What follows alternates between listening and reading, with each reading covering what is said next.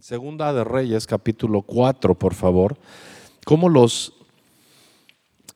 siervos de Dios, en este caso estoy hablando de Antiguo Testamento y eran siervos de Dios, enviados de Dios, ahora somos hijos de Dios y creo que eso es una mayor responsabilidad.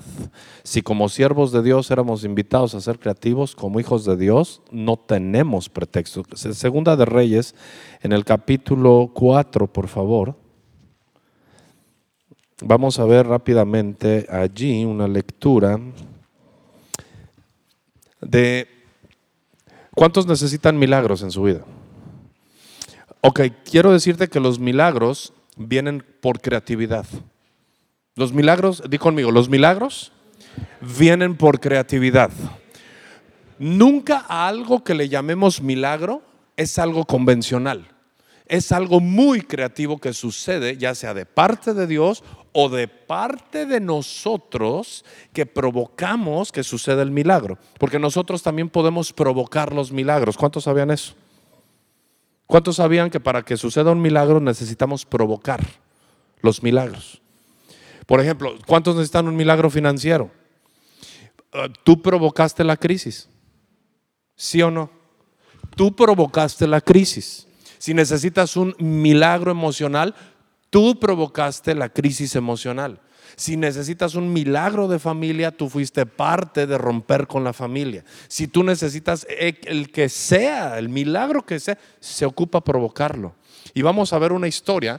Y mira, eh, está muy interesante esta historia. Y dice que una mujer de las mujeres de los, a ver, una mujer de las mujeres, de los hijos de los profetas, entonces quiero eh, centrarme en esta lectura, porque si yo no comprendo la, la lectura, no puedo desarrollar el tema.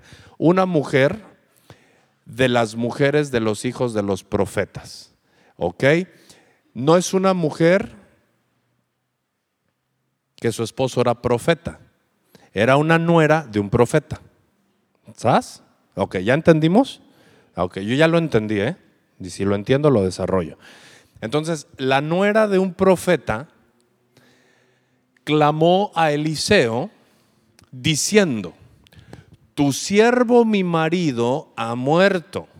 Entonces, aunque era nuera de un profeta y aunque era hijo de un profeta, no porque seamos hijos de profetas o porque estemos sirviendo a Dios, no va a haber crisis en nuestra familia. Y vemos aquí una historia que se provoca una crisis y mira lo que dice, tu siervo, a ver, diga, conmigo, el siervo dejó viuda y embroncada a su esposa.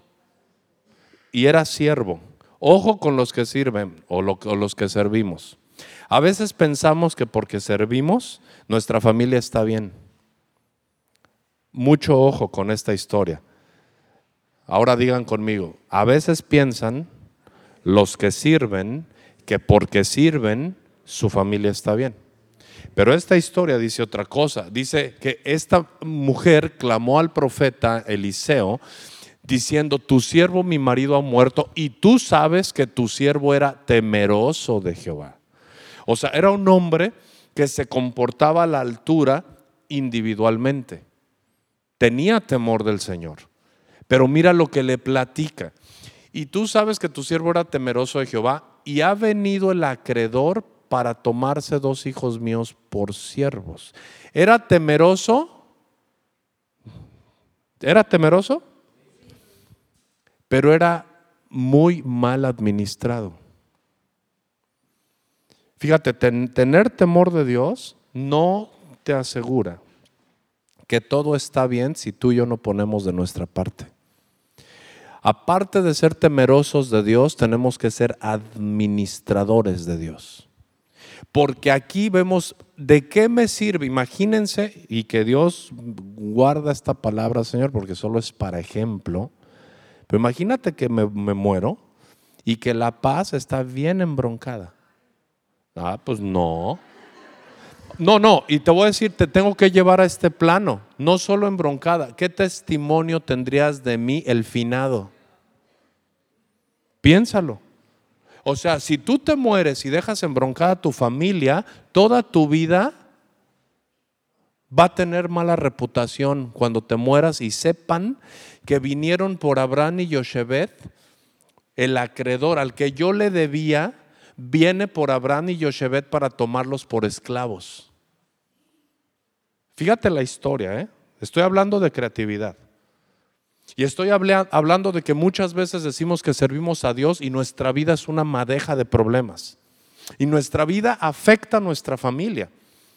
¿Ok? Y decimos que amamos a Dios y que tememos a Dios, pero tenemos problemas profundos en nuestra casa. Y este es el caso en esta historia. Pero vamos a seguir adelante porque dice, ¿y qué haré contigo? ¿Yo qué hago contigo? Le dice el profeta. Pero esta mujer atinadamente hizo algo creativo. Dijo, ok, mi marido era hijo de un profeta, voy a ser más creativa, me voy a acercar a un profeta aunque no sea mi marido. Fíjate la creatividad de esta viuda. El marido era hijo de profeta y ya que, ya que en viuda dijo, ahora tengo que ser más creativa. Con el primero no atiné. Ahora me voy a acercar a un profeta aunque no sea mi marido. ¿Hay creatividad o no? Piénsalo. Porque ella pudo haber dicho, me voy a meter a orar y voy a clamar y le voy a decir a Dios que yo era esto y que yo era el otro. No, di conmigo actividad, acción. Ahora, vimos tres aspectos de Dios. ¿Se acuerdan que vimos? Tres aspectos de Dios. Creatividad, movimiento y palabra de Dios. Esos principios los aprendimos en Génesis. Dice que Dios es creador el Espíritu Santo se movía sobre la faz de las aguas y entonces habló la palabra para dar vida. Entonces es creatividad, movimiento y palabra de Dios. Y esta mujer dijo, yo me aferro al profeta. Y le dice al profeta, ¿y qué haré yo contigo? Yo ni casado soy. Pero fíjate, acá no necesitaba ser casado para ser creativo. Fíjate lo que le dice. Declárame qué tienes en casa. Y yo te pido que vayas pensando qué tú tienes en casa. Porque vamos a acabar viendo quiénes son las vasijas al final. ¿Qué tú tienes en casa? ¿Qué hay en tu casa? Porque tu casa y tu cuerpo como tal representan habitación para el Espíritu de Dios. ¿Qué tú tienes en casa? ¿Qué hay en ti? Para que Dios pueda operar milagros. Y le dice, declárame qué tienes en casa. Y ella dijo, tu sierva ninguna cosa tiene en casa. O sea, el, esposo era de esos, pues esos ministros que no proveen nada en su casa y eso está feo. Porque los siervos tenemos que proveer muy grueso. ¿eh? Imagínate, se murió y ni un sillón tenía. Pero eso sí, yo ya sabes que temo a Dios, vieja. Qué importante es empezar a ver las cosas que son profundas. ¿Sabes qué me gusta de la palabra de Dios? Que tiene muchas capas. Muchas. Y cada vez que quitas una, descubres una verdad eterna y poderosa. Y nos confronta una vez más. Entonces dice, no tengo ninguna cosa, pero bueno, tengo una vasija de aceite. Y fíjate qué creativa. Aquí vamos a ver a una mujer que aprendió a observar a su marido y cuando llegó la oportunidad empezó a empoderarse con la creatividad, aunque era viuda. Dijo, tengo una vasija de aceite. Y ve la, respuesta, entonces dice, le dijo, ve y pide para ti vasijas prestadas de tus vecinos, de todos tus vecinos, vasijas vacías, dijo yo, vasijas vacías y luego, no pocas. A ver, aquí que ves ya en este, eh, ¿qué ves que está haciendo un hombre creativo? Hay dos cosas que pide. Ve y pide un buen de vasijas a todos tus vecinos. O sea, fíjate la creatividad. Dijo, vamos a hacer algo fuera de lo común. Vamos a poner a Dios en medio de, tus vecinos y vamos a, vamos a provocar un milagro que todos los vecinos sepan. Ve y pídele a todos tus, a todos tus vecinos vasijas vacías. ¿Vasijas qué? Ahora, si tú, si tú y yo estamos llenos de Dios, ¿qué hubiera sido nuestro consejo? Ve y pídele a tu vecino. Vamos a hacer una cooperacha para la viuda. ¿Cuántos de nosotros hubiéramos pensado en una cooperacha para la viuda? Honestamente. A ver, dijera Reche, para la causa. Eso es lo más común. Eso es súper común. O sea, hacer algo que todo el mundo hace es común. Pero fíjate lo que dice, ve y pídele a todos vacías, vasijas vacías, y luego le dice, no pocas.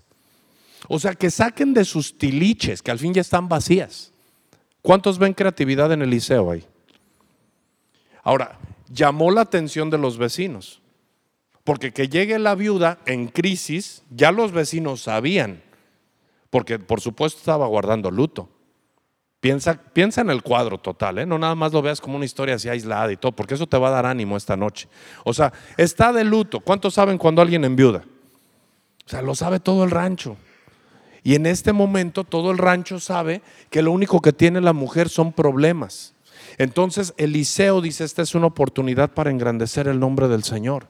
Esta es una oportunidad para que vean y sepan que cuando alguien es creativo y se acerca a alguien empoderado, entonces hay una oportunidad de testificar. Ve y que no sean pocas, muy vacías y muchas entra luego y enciérrate tú y tus hijos y echa en todas las vasijas y cuando una esté llena, ponla aparte. ¿Sabes qué le estaba diciendo? Mira, vamos a hacer algo totalmente inusual. Del aceitito que tiene,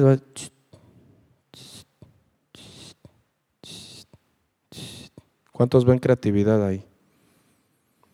Fíjate, fíjate el milagro que está a punto de suceder. Y se llenaba.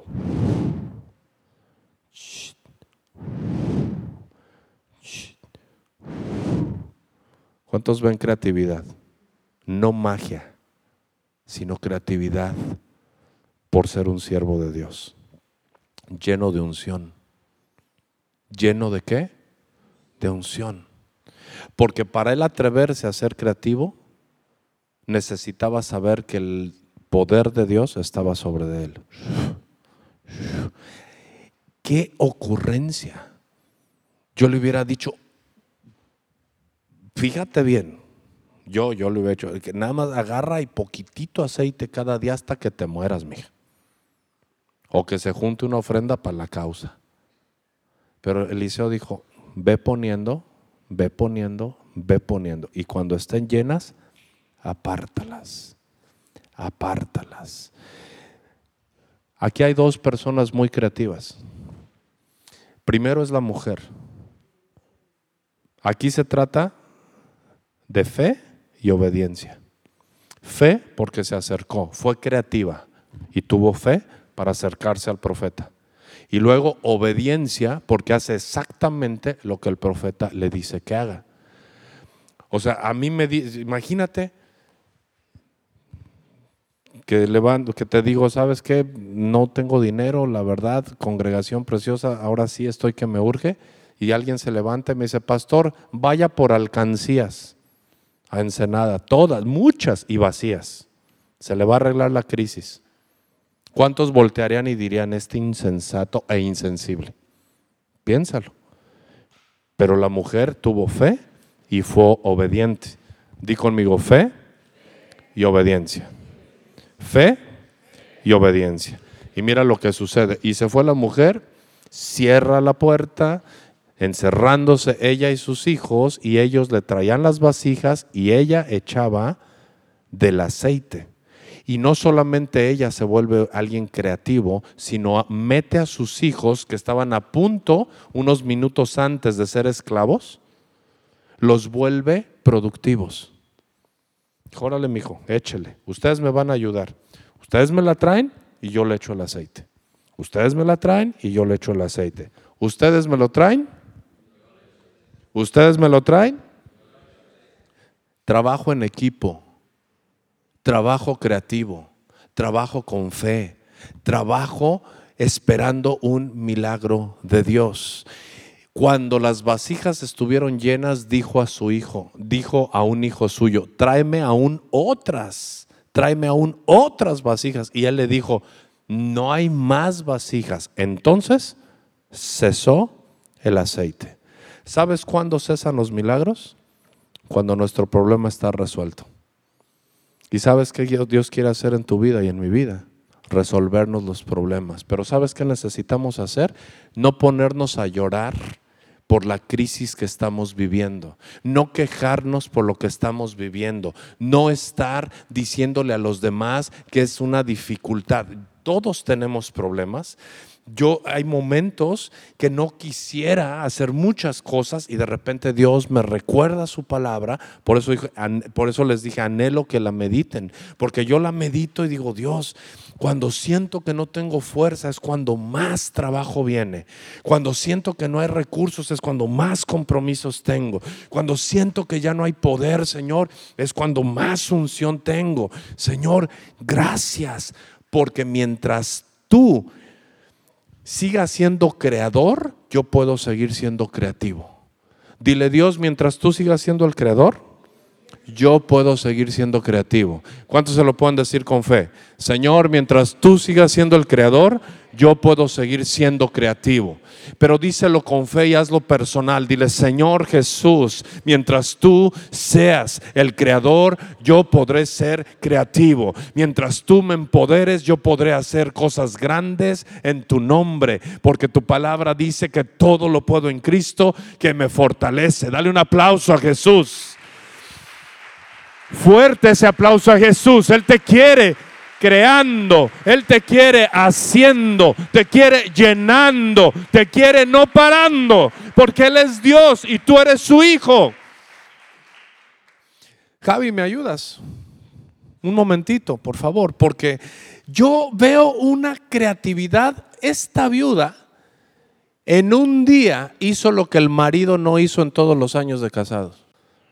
Temeroso de Dios, qué bueno, qué bueno. ¿Para qué me haces falta con puro temor de Dios si no eres creativo? ¿Para qué me haces falta temiendo a Dios si no eres capaz de sustentar a tu familia? ¿Para qué me haces falta? Si eres hijo de profeta y me dejaste a punto de vender a mis hijos. Ah, pero qué diferencia que ella en un día por obediencia, sacó a sus hijos adelante y les dejó ver el poder de Dios en su vida. ¿Sabes qué le dijo cuando cesó? El profeta le dijo, ahora, ahora, ve y vende el aceite. Ve y vende el aceite. Paga todas las deudas. Y con lo que te sobre, con eso vas a vivir. ¿Eh? Y no se llamaba Bartola. Con lo que te sobre, ¿verdad? Fíjate qué hermoso es ser creativos. ¿Cuánto nos falta de creatividad? ¿Dónde están todas esas personas que por falta de creatividad en su vida deciden correr a otros lugares, deciden correr de los pies de Jesús y volver a su vida sin creación? Sin creatividad. Porque quiero decirte, como hijos de Dios tenemos dos cosas. Tenemos una vida con creación, en la cual miramos al cielo, las olas, los atardeceres y decimos gracias Padre, porque eso es lo que tú haces. Pero eso nos vuelve creativos, nos hace ver proporciones, nos hace calcularnos. Cuando una persona es observadora de la naturaleza, empieza a calcular su vida en todo. Por eso se llama proporción áurea. Cuando tú ves el atardecer, cuando tú ves las estrellas, cuando tú ves la luna, cuando eres un observador de las plantas, de las aves, te vuelves creativo. Pero cuando eres alguien cuadrado, que siempre has hecho las cosas como, como crees que te dijeron que se hacían, si siempre hiciste lo mismo y alguien te dijo que te daba un buen resultado y que eso es lo mejor, y de repente ve tu vida ya no hay más porque estás tan desanimado que, que, sientes que todo terminó, porque el poder del Espíritu Santo no haya cabida en tu cuadro, porque no le has dicho, Señor, quiero ir más allá, quiero ir más allá. Y ahora vamos rápidamente allá, segunda de Corintios, para, para que entendamos que esta historia no solamente habla de un poder y de un milagro creativo provocado, esta mujer pudo decirle para que vean hijos míos que el poder de Dios me sacó adelante y lo que su papá no hizo en todos estos años, yo lo pude hacer con obediencia y fe en un solo día. ¿Cuántos de ustedes y cuántos de nosotros hemos vivido en crisis por años? Con la misma situación por años. Porque estás en un cuadro que no permites que te digan, que no te permites cosas nuevas, porque has perdido la creatividad. Amado, mientras estemos aquí, yo te animo a que seas creativo, siempre con lo mismo. Es más, hasta tus oraciones se han vuelto, siempre pides lo mismo. ¿Cuál es tu necesidad que siempre le pides a Dios? Exactamente lo mismo. Yo conozco personas que siempre piden tal economía, o siempre piden una pareja, o siempre piden un esposo, o siempre, siempre lo mismo. Ya cámbiale a tu oración. Pide cosas nuevas creyendo que las que pediste, Dios tiene el poder para responderte las que glorifiquen su nombre. ¿Cuántos piden siempre por lo mismo? No levantes la mano. ¿Cuántos piden siempre por lo mismo? Y Dios ha de decir que agüite, hijo mío, teniendo yo tanto para darte, tú pidiéndome lo mismo toda la vida. Es como llegar a un restaurante donde hay un menú tan grande y siempre pedir chilaquiles verdes, huevo a la mexicana. Y de repente dicen, pues aquí hay huevo a la española. Y hay huevo con esto. No, no, la mexicana, porque yo soy muy patriota. Y si me lo como, pues me siento más patriota. Segunda de Corintios, capítulo 4 también, y verso 2. Hoy me llama tanto la atención que Dios me haya llevado a dos capítulos que son con cuatro, porque el 4 habla de gobierno. El número 4 representa gobierno. Y sabes algo, Dios quiere darnos gobierno en esta tierra. Dios quiere que tú y yo tengamos gobierno. ¿Sabes qué es un gobierno? Es el que lleva las decisiones de multitudes al frente. Ya no hay gobiernos, amados, que sean eficaces. La iglesia necesitamos tomar el gobierno de nuestras vidas para empezar. Ay, hablan de que no, que hay estar y con el gobierno y que involucrarnos y que para, para ser de bendición y todo puras falacias. Ni siquiera tenemos el gobierno de nuestras acciones. Muchísimo menos vamos a ser de influencia positiva para personas que no piensan ni siquiera en Dios. Comprobado una y otra vez. Nos han hasta doctrinado con esas cosas equivocadas, porque tú y yo estamos llamados a buscar el reino de Dios y su justicia. Y todo lo demás os vendrá por añadidura. Antes bien, capítulo 4, si antes bien renunciamos a lo oculto y vergonzoso, no andando con astucia ni adulterando la palabra de Dios, sino por la manifestación de la verdad, recomendándonos en toda conciencia humana delante de Dios. Salud. Estoy leyendo ahí a Pablo, ¿verdad? Ah, está bien, voy a leer y hasta el 7 termino. Pero si nuestro evangelio está aún encubierto entre los que se pierden, está encubierto. En los cuales el Dios de este siglo cegó el entendimiento de los incrédulos para que no les resplandezca la luz. La luz del evangelio de la gloria de Cristo, el cual es la imagen de Dios. Porque no nos predicamos a nosotros mismos. Fíjate qué creativo, Pablo. Qué mensaje creativo. O sea, no me predico a mí mismo no me promuevo a mí mismo. ¿Por qué estamos frustrados los líderes? Piénsalo, porque nos promovemos a nosotros mismos. Y cuando no salen las cosas como queremos, nos desanimamos y nos vamos. Y Pablo dijo, no, yo no me predico a mí mismo, para nada. Yo tengo una creatividad nueva cada mañana. Yo predico algo que los que están en tinieblas no entienden. Y los que sí les resplandece la luz de Cristo, eso sí me entienden. Y dice, porque no nos predicamos a nosotros mismos, sino a Jesucristo como Señor y a nosotros como vuestros siervos por amor a Jesús. Porque Dios que mandó que de las tinieblas resplandeciese la luz, es el que resplandeció en nuestros corazones para iluminación del conocimiento de la gloria de Dios en la faz de Jesucristo. Wow, wow, wow. Qué creatividad para hablar esas palabras, qué mensaje. Se está hablando en un contexto sobrehumano. Fíjate, me iluminó para mirar la gloria en la faz de Jesucristo. Ese no es un mensaje humano, amados. Eso no se entiende con el intelecto. Eso se entiende en el espíritu. Literalmente está diciendo Pablo, lo que ustedes oyen que yo predico es otro rollo. No se entiende con mente, sino con corazón y espíritu. Y ya termino diciendo, pero tenemos este tesoro en vasos de barro. ¿Qué pidió Eliseo? Tráete vasijas. ¿De qué eran las vasijas? De barro. ¿Sabes qué Dios quiere hacer? Llenar tu vasija de barro de aceite que representa unción. Yo no sé en esta noche tú cómo te sientes, cómo anda tu vasija, pero yo te garantizo que necesitamos aceite, literalmente. Yo simplemente de ver cómo las vidas de muchos no pueden salir de lo mismo, sé que necesitan a gritos la unción del Espíritu Santo.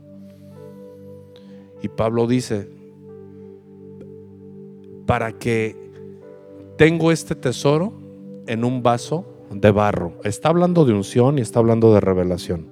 Dice, acuérdate que el verso anterior dijo, estoy viendo la faz, eh, la gloria de Dios en la faz de Jesucristo. Está, está dimensionado pero de repente se aterriza y dijo, y este tesoro que les estoy hablando está en vasos de barro. Soy tierra, soy polvo y al polvo volveré, pero lo que yo te hablo no es de este mundo. Y dice, para que la excelencia del poder sea de Dios y no de nosotros. ¿Sabes qué está diciendo? Todo lo que tú proyectes que las personas puedan glorificar a Jesús, siempre exalta al que te ha dado esa creatividad. ¿De qué te sirven los dones si no está resplandeciendo la gloria de Dios en tu vida? ¿De qué te sirven los talentos si no está resplandeciendo la gloria de Dios por usarlos para su gloria? ¿De qué te sirven las capacidades intelectuales, verbales, artesanales, musicales, si no está resplandeciendo Jesucristo en tu vida. ¿Sabes en qué te has convertido y en qué me convierto? En un vaso de acero inoxidable, donde ya ni el agua me hace daño. ¿Cuántos en esta noche pueden reconocer que tienen dones? No levantes tu mano, tú sabes los dones que tienes, pero yo te digo de parte de Dios, ¿y de qué te sirven? Si no está resplandeciendo Jesús en ti? ¿Cuántos años tengo escuchando de personas que dicen, yo puedo hacer esto, yo sé hacer esto, yo conozco esto, y lo ves y dices, wow, pero ¿de qué sirve? ¿De qué sirve? Si sus vasijas están vacías y no han podido experimentar un milagro creativo de Dios. Yo te invito a que inclines tu, tu rostro y pienses, en los talentos que el Señor ha puesto en tu vida. Y te pido que llevemos ese talento a un entendimiento en este momento. Sé creativo para que Dios haga algo nuevo en tu vida y en mi vida. Seamos creativos delante del Creador, del que no puede ser burlado. Seamos creativos y dejemos de pedir y de hacer lo mismo todos los días porque por eso hay un sequedal donde tendría que ser un bosque. Por eso es un desierto donde deberían de correr aguas de vida. Por eso hay tristeza donde deberíamos de estar sonriendo. Por eso nos encontramos frustrados donde deberíamos de estar festejando. Con todo tu corazón, si la palabra de Dios ha llegado a tu vida, Dile, Espíritu Santo, yo te pido, ayúdame a desarrollar el potencial que pusiste en mí desde antes de la fundación del mundo. Señor Jesús, Yo te pido perdón con todo mi corazón por todo lo que no he sido creativo. Perdóname por rutinario, Señor. Perdóname porque he hecho de una relación contigo una religión por excelencia. Perdóname porque de la música, Señor, no he podido explotar en adoración y en alabanza. Perdóname porque del don de servicio me he quedado sentado. Perdóname porque el don de enseñanza no lo he ocupado con nadie más para dar a conocer tu nombre. Perdónanos, Señor, porque nuestros recursos los hemos escondido para que tu obra, Señor, se detenga y no avance como debiese. Perdónanos, Señor. Yo soy el primero en este lugar que te pido perdón. Sácame del lugar donde estoy. Dame capacidad para crear más cosas. Ayúdame a ser de más utilidad y de bendición. Perdóname por todo lo que no he sido, Señor. Y en esta noche, aquí está mi vasija, Señor, para que sea tu aceite, Señor, llenándome. Si tú quieres tu vasija que sea llena por el Espíritu Santo, ponte sobre tus pies y vamos a adorar al Señor y haz de cada adoración una oración.